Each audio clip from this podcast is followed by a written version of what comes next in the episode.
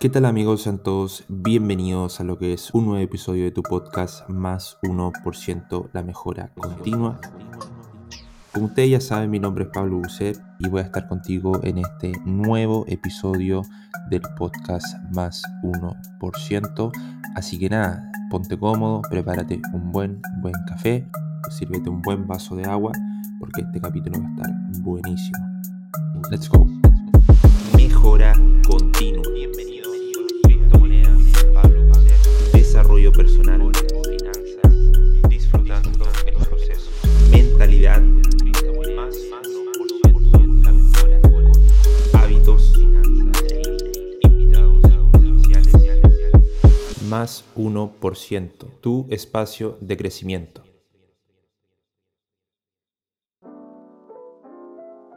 Hey, what's up, mi gente, sean todos bienvenidos a lo que es un nuevo episodio de tu podcast Más 1%, la mejora continua. Y bueno, en esta oportunidad me encuentro nuevamente junto a mi gran amigo Diego Mascruz, que ustedes lo conocieron en el capítulo anterior. Así que nada, hermano, bienvenido y ¿cómo te encuentras? What's traders? Aquí estamos nuevamente. Eh, bueno, eh, hoy se viene un interesante capítulo. Vamos a hablar un poco de, de esos errores que a veces eh, sigue cometiendo el trading, intentando evaluarlos un poco desde, desde el ámbito de la psicología. Perfecto. Así que eso, muy atentos. Y se viene. Let's go. Bueno, mi gente, eh, para comenzar vamos a estar hablando sobre un tema interesante, como recién comentaba Diego, acerca de los sesgos cognitivos. Obviamente lo vamos a estar enfocando en lo que es el trading, pero Diego, desde tu punto de vista, ¿qué viene siendo un sesgo para que la gente lo entienda un poquito más? ¿Qué son los sesgos cognitivos?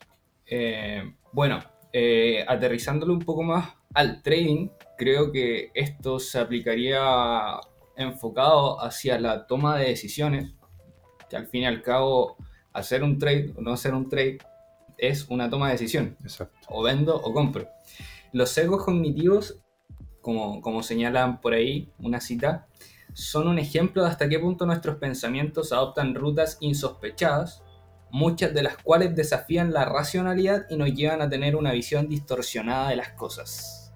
¿Te hace sentido esto, Pablo, en, en algún momento ahí tradiendo? Creo. Ah, eh, claro, o sea, el, el hecho de tener una, una distorsión de la realidad, digamos, en base a la percepción personal de la persona, eh, creo que es algo que sucede muchísimo. Y creo que cada persona tiene su propio sesgo con respecto al mercado. Sea bueno, y me imagino que también pueden haber sesgos positivos también, quizás de cierta forma, que lo lleven a, Claro. a ver las cosas de mejor forma y pueda tomar quizás decisiones más favorables. Claro. Pero la mayoría de los sesgos vienen siendo sesgos negativos, ¿no? Claro. O sea, en el fondo... eh, O, o sea, una distorsión principalmente. Claro, ese, ese es el punto base. O sea, hay sesgos. Exacto. Y, y- y el hecho es que interpretamos el mundo según como nosotros lo vemos. O sea, con los lentes que lo vemos. Claro. Entonces, muchas veces podemos decir esto es bueno, esto es malo. Lo mismo puede pasar con un resultado. O al momento de evaluar una toma de decisión. O sea, hago una entrada aquí. ¿Y por qué estoy haciendo esa entrada? Y ahí es donde yo creo que eh, hay que enfocar el interés. Porque muchas veces los errores que veo que se cometen muchas veces en el trading vienen de justamente ese momento. ¿Gatilla esta entrada o no? Exacto. Claro, porque muchas veces, eh, y ayer lo conversábamos, distintas, cinco personas pueden tener el mismo sistema, ¿cierto? El mismo sistema, Exacto. exactamente dónde entrar, dónde vender, dónde comprar, mismo sistema, pero muy probablemente esas cinco personas, los cinco puedan totalmente tener resultados distintos. O sea, persona 1, un más 2, persona 3, un menos 2, persona 4, un más 1%.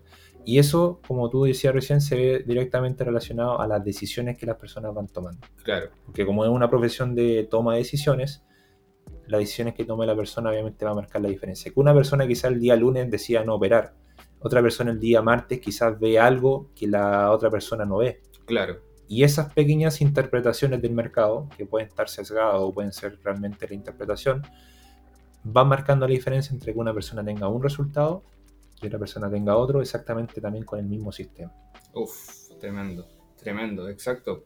¿Qué, qué pasa? Que si a, a, toda- a todas las personas le enseñamos la misma cosa, porque los resultados son distintos, todo empieza a ser distinto y ahí es donde entran en juego los sesgos. En parte importante que, que me gustaría señalar acá, que viene de un planteamiento que hace Dan Ariely, en respecto a psicología económica, que estudia el comportamiento de los consumidores en general, entendiendo también que el mercado es un hecho de comprar o vender, él plantea que las personas son previsiblemente irracionales. O sea, creemos tomar decisiones racionales, pero que en el fondo esas decisiones se basan en heurísticas que le llaman o atajos mentales que nos hacen decidir, tomar esa decisión, pero que en el fondo no hay una racionalidad fundamentada detrás, sino que es un atajo mental, algo que me hace sentido y me hace tomar esa deci- decisión rápida. Claro. Y generalmente terminan en decisiones equívocas. Muchas veces, mm, a veces no sé, a muchos le ha pasado que se compran algo por internet y siempre quedó guardado ahí en la esquina Exacto. y lo mismo... O te compraste algo y le viste a tu amigo que se tú te querías comprar hace un tiempo un- una zapatilla claro. y llega un amigo, se compró una zapatilla y ese fue el gatillo para tú comprarte la zapatilla y- Claro. y, accionar en el fondo. Claro, en el fondo tomé un atajo mental que me hace llegar a esa decisión, pero que no está fundamentada racionalmente. Claro. Entonces, eh, aquí hay un punto, bueno, Dan Ariely rescata esto de Daniel Kahneman, quien plantea que los seres humanos, nuestro cerebro en la toma de decisiones, se basa en dos sistemas. Sistema 1 es un sistema automático, es decir, De reacción. Exacto, es instintivo, por así llamarlo. Eh, obviamente esto en palabras muy simplificadas. Si yo digo 2 más 2, 4, lo podemos responder sin problema. Pero ya cuando yo hago una pregunta que implica un razonamiento, una lógica, implica un tiempo de respuesta, por ejemplo, 1268 por 3648, yo rápidamente puedo saber que eso no es 2, el resultado. Claro. Y eso es mi sistema 1 actuando automáticamente. Mi sistema 2 es el que hace el cálculo y todo el razonamiento para llegar a eso. Ya la parte mental, digamos que toma un poco más de tiempo en, en analizar y entregarme algo. Claro. Ahora, nuestros atajos mentales o nuestros errores, nuestros sesgos, muchas veces pueden devenir de ese sistema 1. Y que como bien plantea el autor, el sistema 1 es algo que nos ayuda en la vida. Entonces, no podemos eliminar ese sistema. O sea, no es apagar Windows y... Claro, y actuar solamente con el Claro. sistema 2, porque ambos se complementan entre sí. Ya. No dependemos únicamente de uno. Entonces, ¿cómo llevamos esto al punto del trading? Yo creo que todo se va enfocado hacia, hacia el sistema de trading, hacia el plan de trading, un plan de trading bien definido. Claro. Te- ¿Tú te has visto en alguna experiencia recordando hacia los trades pasados, tu historial de trader, em, tomando decisiones, ejecutando, por ejemplo, una venta que salió mala, volviéndose al pasado y decir, ah, no seguí mi plan, tomé esta decisión equivocada? Claro, Muchas veces, por ejemplo, pa- tú anteriormente comentaste que claro, había algo que influenciaba en que yo tomara esa decisión y quizás esa decisión era la que era una decisión sesgada por otro factor externo. ¿cierto? Claro. Y en el trading también pasa mucho de que, por ejemplo, tú estás, no sé, analizando euro dólar y estás con la duda de ingreso esto o no ingreso esto. Y de repente, no sé, ves a tal persona en Instagram que metió compra. Y ese es el gatillo para tú decir, ah, ya, me le meto compra igual. ¿sí? Claro, Porque quizás tú estabas indeciso en un momento, quizás tu plan no te decía nada, estabas viendo si compraba o vendía, pero resulta que hubo un gatillo, algo que te di- dio en el fondo la pauta para ingresar la operación. Y Claro. eso no sería una- en el fondo una decisión, creo yo, también sesgada por, por una opinión externa también. claro. Ya, perfecto. Yo, por ejemplo, en el tema del trading, normalmente, a ver, decisiones sesgadas, creo yo, lo más normal, creo yo, es cuando está influenciado por un- alguna emoción. Uf, tremendo. Yo considero, te lo digo también desde mi experiencia, que ha sido, desde lo que yo veo desde mi experiencia netamente, eh, el sesgo por una emoción creo que es un sesgo demasiado, demasiado, demasiado común, en el sentido que le sucede a la mayoría, que Claro. todos somos personas, todos tenemos emociones, eh, todo lo experimenten en algún momento y ese sesgo emocional el que muchas veces te lleva a tomar malas decisiones, a tomar decisiones apresuradas, a eh, creer que la decisión que estás tomando en ese momento es buena, Claro. cuando quizás no es lo mejor para lo que realmente deberías tú estar haciendo, en lo que hablamos en en capítulos anteriores del tomarte esa pausa, Claro. porque claro, con el sesgo de la emoción del momento, ¿qué te dice ese sesgo? Te dice, compra otra cuenta, compra tu challenge, mete Claro. otra operación, La venganza. la venganza, pero quizás no es el mejor, la mejor acción que debería estar tomando en ese Claro. Ese es como yo creo que el, el sesgo más normal o común que se da con el trader como tal, Claro. cuando está la emoción de por medio. Claro. De hecho, uno de los de las recomendaciones que hace Kahneman es se basa en el control. O sea, está el sistema 1 y este sistema 2, y el sistema 2 le impone un control al sistema 1. Y es como eso que, que, que comentamos de estímulo-respuesta. O sea, entre, entre, entre un estímulo y una respuesta está mi libertad de acción. Yo decido qué Claro, hacer decidir con si eso. finalmente hacer eso o no hacerlo. Claro, entonces romper esa cadena de estímulo-respuesta. Me pasa esto y respondo así. Mm.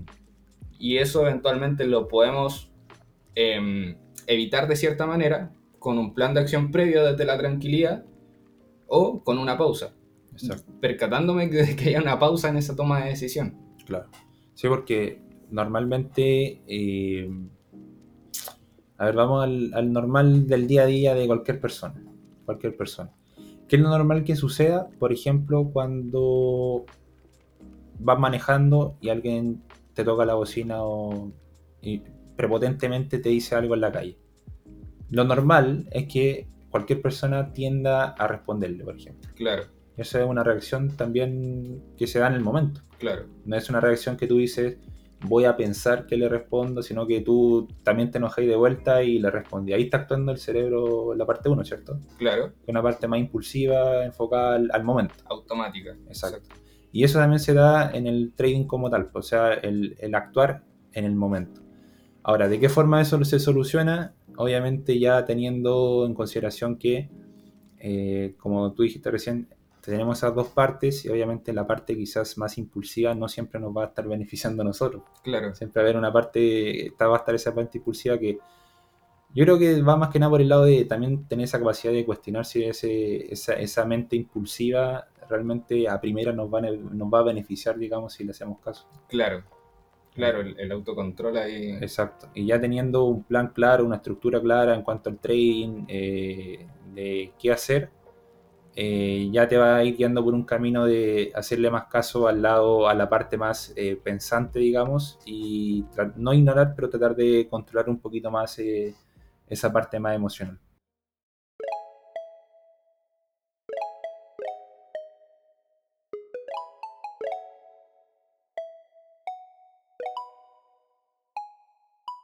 Bueno, traders, antes de continuar con este episodio, agradecer a Rocket21, la empresa de fondeo que ha hecho posible lo que es este episodio. Recuerden que esta es una empresa hecha por traders para traders. Así que sin más, continuamos con este episodio.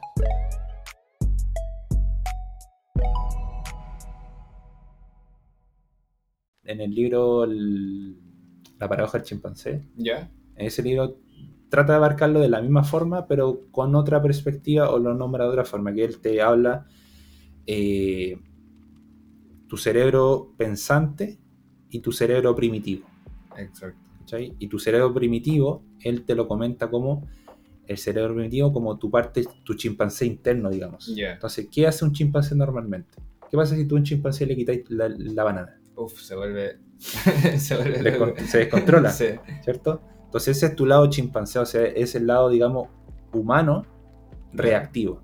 Uf, El lado, en la parte humana que es acción-reacción, claro. acción-reacción. Y está la otra parte, que es la parte pensante, que es la parte ya más tranquila, ¿cachai? Que te entrega una, una- un, un tema de pensar con tranquilidad, hago esto. En el fondo lo, que, lo mismo que hablabas tú quizás con otro punto de vista, ¿no? Claro. En el fondo, ¿qué hago con lo que me pasó? Exacto. Y lo, lo cuestiono. Entonces, él, por ejemplo, habla exactamente de lo mismo. No de eliminar el chimpancé, ¿Mm? sino que buscar, eh, o sea, no eliminarlo, sino que buscar controlarlo. Claro. No so- eh, oprimirlo, pero simplemente tener presente que el chimpancé siempre va a estar ahí, los impulsos siempre van a estar ahí, esa mente que tú decías, esa mente reactiva siempre va a estar ahí, no la vas a poder eliminar porque eres persona, esta parte de tu ADN, Claro. pero sí tienes la posibilidad de tú entenderla, empezar a convivir también con esa mente y saber Claro. en qué momento quizás te va a favorecer y en qué momento no es favorable también hacerle caso. Claro. Súper. ¿sí? Perfecto. Porque, el- digamos, todos tenemos impulsos y hasta el día de hoy yo creo que todas las personas tienen impulso de alguna forma, ya Claro. sea comprando cosas, haciendo trading, lo que sea, siempre el impulso está presente. O sea, ahora, ¿qué marca la diferencia entre que yo y otra persona tengan impulso o no tengan impulso? Va netamente en, en cómo desarrollamos, creo yo, esa, esa parte de nuestro cerebro capaz de, de pensar un poquito más, de razonar un poquito más, de no actuar a primera. Es como Claro. ir entrenando también esa parte, creo yo. Claro, claro, y cómo también esto lo llevamos al trading, un área donde estamos constantemente eh, tomando decisiones y entendiendo también lo que comentabas, que somos seres humanos, o sea, sentimos, tenemos emociones, tenemos ese cerebro, o sea, literalmente no es así, pero es un, es un concepto que, que- que se adapta bien al funcionamiento humano. Tenemos esa parte instintiva, Mm. esta parte reactiva, pero cómo lo... Porque de cierta manera podemos trabajar en el control, pero eso tampoco es algo que vayamos a lograr de la noche a la mañana, Eh, trabajo, claro. claro, y creo que iría por la parte de trabajar al trader como, como persona, Exacto. que tanto se habla.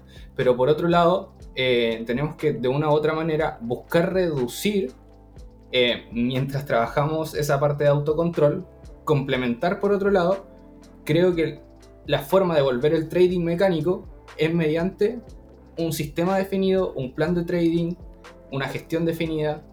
Claro, o sea, eh, claro, reducir quizás esa brecha de hacer un trading más impulsivo ¿Mm? versus querer conseguir un trading quizás más apegado a reglas o más apegado a, a ejecución más mecánico, como dices tú. Claro, Claro, va de la mano justamente con, primero que todo, tener un plan de trading bien definido, ¿cierto? Porque lo que comentaba muchas veces, si hay una emoción de por medio presente en tu trading, o sea, tú ingresas una operación, la abres y resulta que emocionalmente estás así a full, queriendo cerrarla o dejarla correr, es porque probablemente no tienes algo definido cómo actuar en ese momento. claro, Entonces, si tú abres una operación y estás pensando en cerrarla, es porque seguramente no sabes en qué momento salirte del mercado. claro.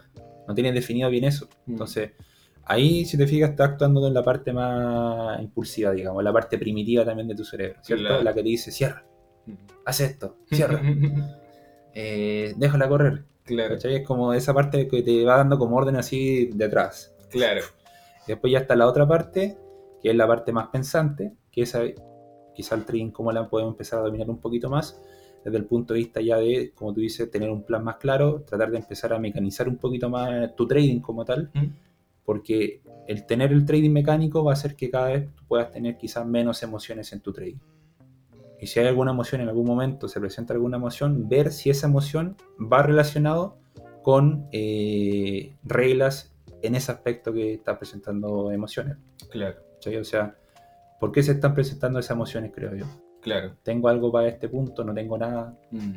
¿Crees de una u otra forma que entre la brecha de un trader rentable y un trader que está en proceso de volverse rentable, eh, el ver el mercado, tener un sistema mecánico, sea una gran diferencia?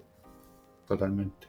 Sí, totalmente, porque es que imagínate te- tú haciendo trading sin reglas claras, o sea, teniendo reglas pero no tan claras. O sea, reglas que están ahí a término medio, digamos. Claro, Muchas de las tomas de decisiones que tú vas a estar teniendo van a ser decisiones cargadas de emociones. claro, Porque, porque te vas a enfrentar a, todos los días te vas a enfrentar a distintas cosas. claro, distintas cosas que quizás anteriormente no te enfrentaste, ahora te estás enfrentando a otras cosas y van a haber siempre una emoción cargada en base a todas esas emociones que vas a estar teniendo. claro, Pero si yo ya tengo ese plan más claro, riguroso, mecánico y algo bien definido, no significa que yo voy a tener resultados de acá a la próxima semana. claro, Pero sí puede significar que si yo sigo haciendo ese trading mecánico a través del tiempo, puedo desarrollar un resultado a través del tiempo claro, valga la redundancia. O sea, si un trading mecánico yo lo llevo a lo largo del tiempo, eso me puede dar la posibilidad de yo finalmente terminar desarrollando algún tipo de resultado. Porque Claro. estás mecanizando todo. Tu sistema, la emoción la estás dejando de lado. Claro. En el fondo es cerrar esas brechas donde hay espacio para el sesgo, para la toma de decisión que viene de, de uno. Exacto. Entonces, la toma de decisión la está tomando el sistema o la estoy tomando yo. Muchas Claro. veces el sistema no toma esa decisión y Exacto. incluso caemos en no hacerle caso al sistema y tomar la, las riendas nosotros. Exacto. Cuando nosotros tenemos sesgos, podemos venir con emociones, de un mal día, cualquier tipo.